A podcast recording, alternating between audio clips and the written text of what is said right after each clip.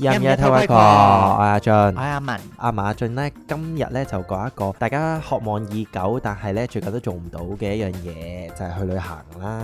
係啦，真係好飢渴，而家等咗勁耐都仲未渡過啊呢個難關。唔係，我想講大家係咪其實已經係忘記咗去旅行嗰個感覺咧？唔 係即係我諗心諗，咦，其實呢個世界係咪淨係得九龍、香港、新界嘅咧？即係已經冇其他地方啦。上一輪誒、呃即係嗰個氣泡都仲有少少希望嘅時候，嗯大家都可能有諗過，好多人搶機票喎。嗰啲同事都話：哇，嗯要已經預好 book 好咗㗎啦 OK ready 要飛啊！點知一夜爆咗個氣泡，嗯即係呢啲氣泡嘅嘢，我哋就即係暫時唔好對佢有任何寄望。係啊，好邪啊！啲嗯係氣啦泡，咁我哋今日就唔係純粹講一個去旅行嘅回憶啦，而係咧講一啲去旅行嘅崩潰史。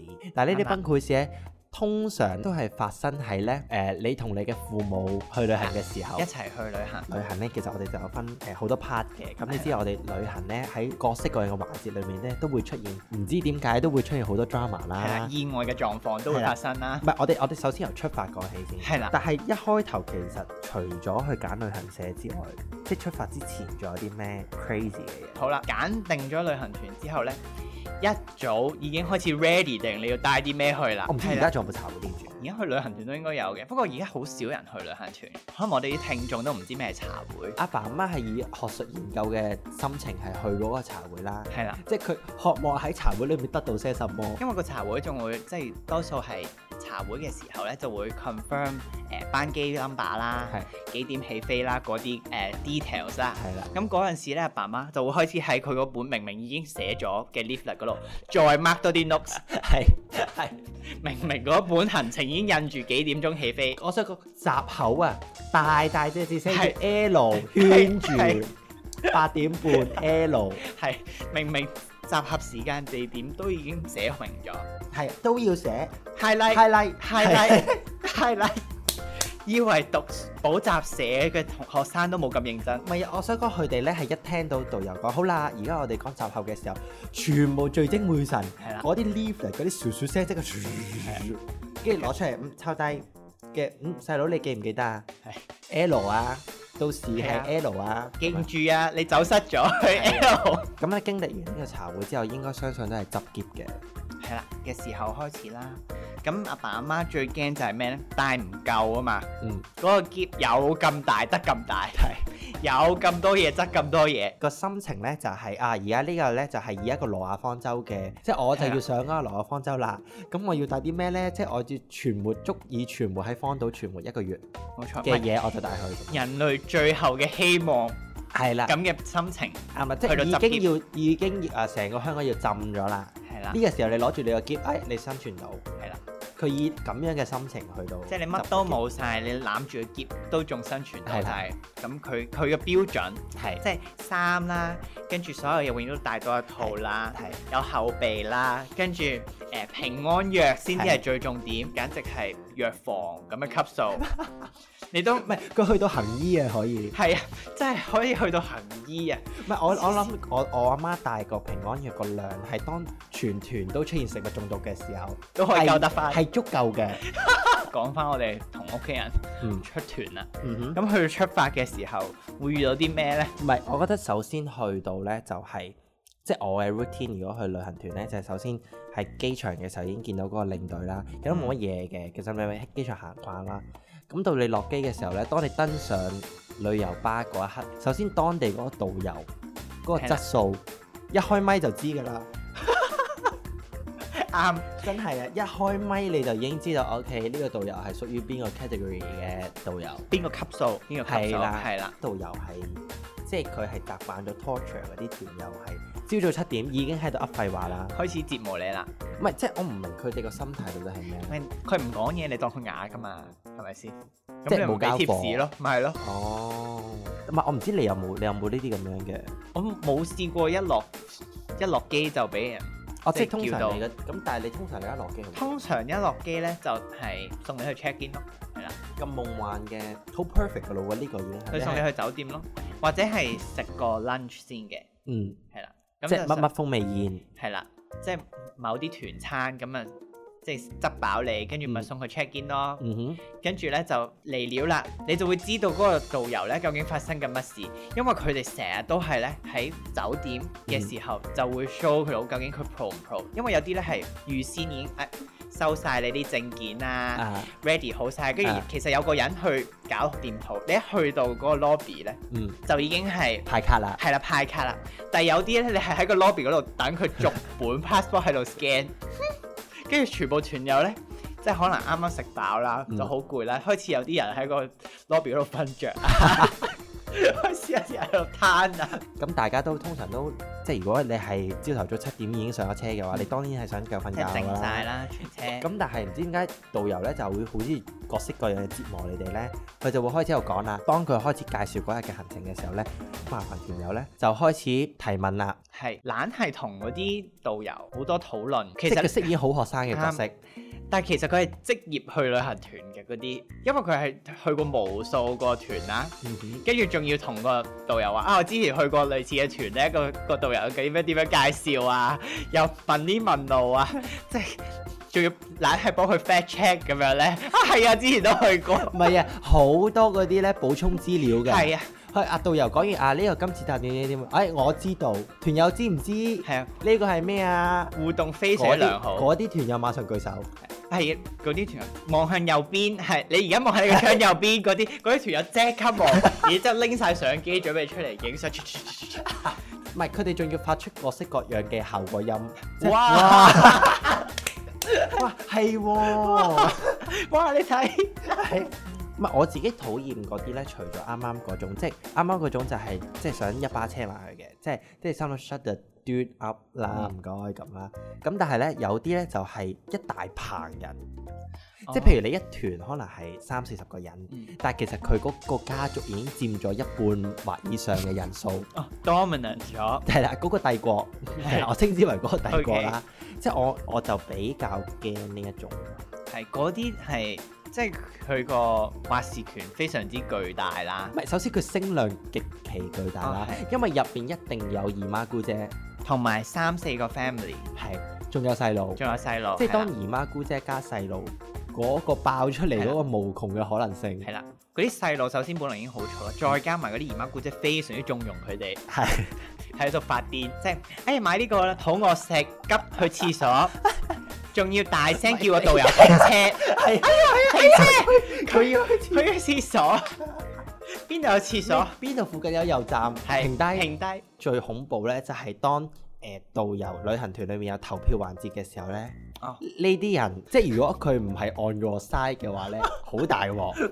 毀滅咗民主， 啱唔係，我同你講，呢啲人咧，即係譬如我哋通常咧，即係一個行程咧，總係會有啲隱藏版嘅，即係有人道啲活動啊 hidden 啦 menu 喺度係嘅啦，即係有個嗰個行程就好早就完㗎啦。係啦，跟住導遊就會話啊，其其實實係啦，係啦，我哋仲有啲自費項目係啦或者係附加項目，係啦，就可以去即係可能去食下嘢啊，嗯或者夜啲嘅時候去睇表演啊嗰啲嗯呢嗯嗯，本來個團包係嘅，係係跟住嗰個 family 係唯一發話語權咯，簡直係，yes，一唔係全人類咧就滴汗啦開始，係啦即係開始諗下，咦死啦，嗰個佢哋去唔去佢哋呢？想唔想咧？咁樣係樣啦。，喂，通常呢個讀誒時間就話我好民主㗎，我哋團友投票係啦，導遊都去都會話啊，如果我哋唔去嘅話，就直接翻酒店係，啦，即係已經大家已經叮咚，哇係啦翻酒誒店返酒正。店係啦，自由活動。但係當個 Empire 某一個姨媽話：喂，呢、個好睇啊！係就死咗，全車嗰架旅遊巴直接去嗰十五咗，個人直接舉手，係啦，嗰個旅遊巴就到咗啦已經。然之後嗯就唔係佢哋就話：誒、大家好唔好啊？去唔去好啊？後面嗰扎十五個人全就部好。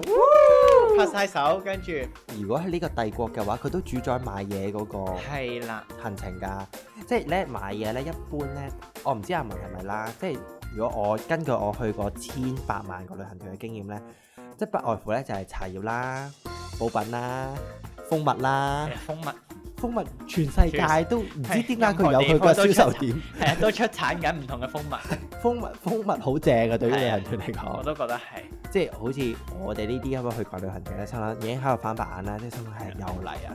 即係我知啊，呢只蜜蜂係嚟自意大利嘅係某啊某個花園啊嘛。嗰隻嗰隻蜂淨係採某種花㗎係咋，啊其他花係唔採係嘅。啊，係係啊，同埋咧，呢個世界咧，只有意大利有嘅係啫。啦，得呢度有我呢知個道花，㗎，我知道一定係咁其嘅。他地方冇同㗎。埋個水唔同啲嘅，係，唔知喺邊個山流落嚟嗰種仲呢。教你點樣認真嘅蜂蜜，係啦，唔係佢係啦一定會首先話，誒、大家試下呢個流料係啦，假嘅，假嘅，再試下個真係嘅。啦真係咪嘅，呢個真甜嗰個假甜？係啦死甜嗰個。跟住咧就會誒、莫名其妙有幾個小姐咧就捧住一啲用蜜糖沖出嘅水係啦，俾大攞出家嚟試啊飲。，俾你飲啊，你飲下呢，你估下呢只真定假？係啦，嗰個 a m p e r 嗰啲姨媽姑姐就誒、假啦呢啲嘢，就即係開始嗰係啦啲效果器出現啦，開始興高采烈咁係討啦，論各式各啦。樣效果音係啦，啦即係哇係啊，係啦，吓咁樣嘅，跟住又開始問啦。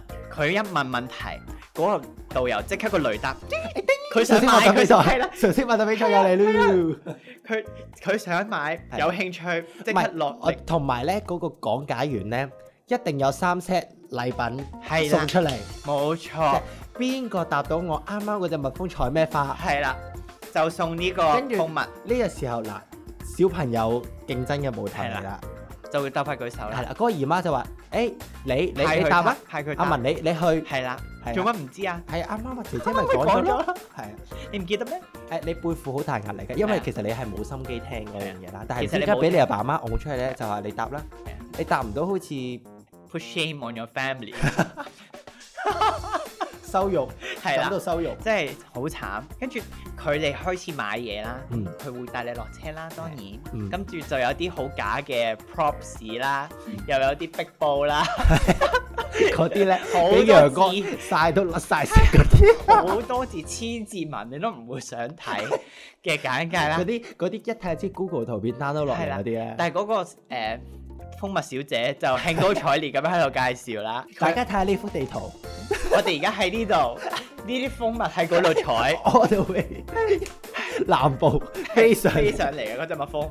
總之呢個團入面咧，我諗絕大部分人咧去得呢啲團都唔會買嘅，但係點都有人中伏。有效果器咯，效果器係啦，跟住哇！我覺得呢個唔知唉三姑六婆好啱啊，好潤啊呢個蜂蜜。哇！開始有一個人買嘅時候咧，阿蜂蜜小姐就會出嚟講啦。我哋而家咧全團唔知買十 個，咁我哋就送啲乜贈品俾所有團友。跟住之後大家就你啊我啊，心諗唔係我啊，係啊，跟唔住係跟住咧嗰個嗰個姨媽姑姐就會開始負責，我懷疑佢有收佣啦， 我唔啊知點解 佢去佢咪 sell 唔人會哋嚟啊啊，！ 你都要，你都買啦，你買 set 啫嘛，有乜所謂啫咁哎樣呀？，好平啫嘛，每人夾你睇下除花開， 最興除花開，仲有贈品，嗰啲贈品心諗都冇人想要嗰啲垃圾，即係嗰啲咩蜜蜂造型書我包，唔知 啦，千奇百怪，但係總有嗰啲三姑六婆同埋姨媽姑姐係會中伏啦，嗯然之後就焗住全團。喺度餓勁耐，因為全部人都諗住快快聽完，蘇望小姐講完，佢 happy 完啦，我哋走。 係點知個三姑六婆喺度揼係啊。買，跟住佢又要買個湊夠十個喎。啱啊，因為同埋通常呢個時候咧，三姑六婆喺度研究到底係薰衣草蜂蜜好啲啊，定係玫瑰花蜂蜜好啲係啊嘅時候咧，即係個導有領隊同導遊就會控埋佢啦。嗱，我係啊話俾你聽啦，上團嗰個人係就啊係買呢只，人哋買二十個啊，係啊，嗰啲我我話俾你聽唔夠用啊，係啊咁樣，因為你冇咗領隊同導遊，其實你係上唔到車噶嘛，係啦，全部人就喺度喺度咁等個樣望住佢哋喺領度隊導討遊論啦。啱啦。咁好彩都有啲人消費，如果唔係我諗全團都離開唔到啦。你都好多謝嗰啲三姑六婆 嘅，幫佢夾硬湊夠十樽達標嘅，等個導遊，等佢可以離開啦，等我哋全團都可以離開嘅。啱啱，係啦，咁除咗呢啲景，即係呢啲 shopping 點之外，都嗯仲有一啲係，即係佢會帶你去嗰啲購物大道啊，或者係買紀念品嘅地方啊，嗯，咁掉低你啦。有但係冇遇嗰啲團友係會即係唔見咗嘅咧？呢啲自由活動之後？有大量呢啲咁嘅團友，嗯， 即係我唔明啦，首先，但係你繼續講。係啦，咁唔知點解嗰啲團友係可以離奇失蹤啦。咁好嗱，阿文咧之前同爹哋媽咪去意大利啦，咁就去咗嗰個許願池係咁上下啦。咁導遊都係話啊，我哋停低誒影個相，打個卡。咁如果要許願就許願啦。嗯咁誒、誒掉銀仔就掉銀仔啦。嗯哼，咁都係停三個字影張相嘅啫，係跟住導遊同埋已經極好心話埋俾你聽，即係你影完相，誒呢度有個雪糕鋪嘅，都好出名嘅，誒、食 pancake 同埋雪糕嘅，咁你嗯都可以即係 entertain yourself 啦。係咁但十五分係鐘後請大家上車十五分鐘後請大家集合啦，咁影完相啦，買雪糕嘅都買埋啦，食埋啦，嗰個團友都仲未出現喎，嗰個即係嗰個許願池咧，其實都係目測咁大嘅範圍嘅係。啫係都唔明點解個團友可以消失咗嘅，唔知鼠咗去邊。咁嗰個年代，我唔記得係冇，應該冇冇 smartphone 啦，冇智能手機啦。係係但係呢，嗰、個團友，即係我諗都會打到電話啩。但係總之就係唔出現啦。咁全團呢喺嗰個噴水池，即係個許願池嗰度隔離等咗成半粒鐘，嗰個團友蒲頭。 吓去咗邊？唔知去咗邊，因為嗰個係冇諗過要停咁耐嘅位啊，係 O K，跟住同埋我記得之後咧係佢要有好多心願，可能係啦，之係要之後係要轉城市嘅，咁係所以咧就冇得話啊領隊留低喺度等佢 啦，因為會跨 會去第二個 city 噶啦，即係真係打埋個卡就離開哦咁樣嘅情況，個團友到底去咗邊？唔知浸水唔知去咗邊，我諗跳佢。入去，好虔誠啦，游泳游泳喺個噴水池入面咯，我諗。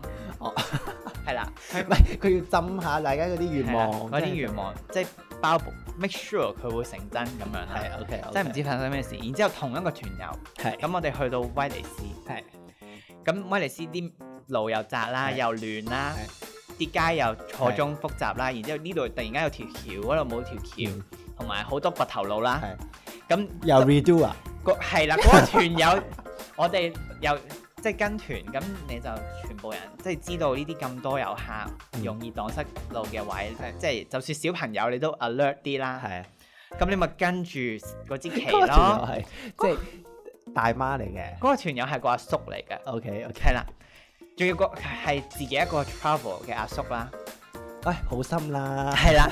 跟住嗰個阿叔喺威尼斯嗰度唔見咗喎， 即係大家已經搭咗幾程 water bus，轉咗幾個島嘅時候， 大家突然間發現，咦，唔見咗嘅，嗰、個導遊嗰個崩潰程度簡直唔係因為你好難 trace 翻佢到底喺邊度，唔知邊度唔見。即係分分鐘佢第一下上船嘅時候，佢已經消失咗，都又未啊多人，可能即係唔記得咗落 船啦，跟住或者係根本冇上到船啦，你都唔知佢喺邊度。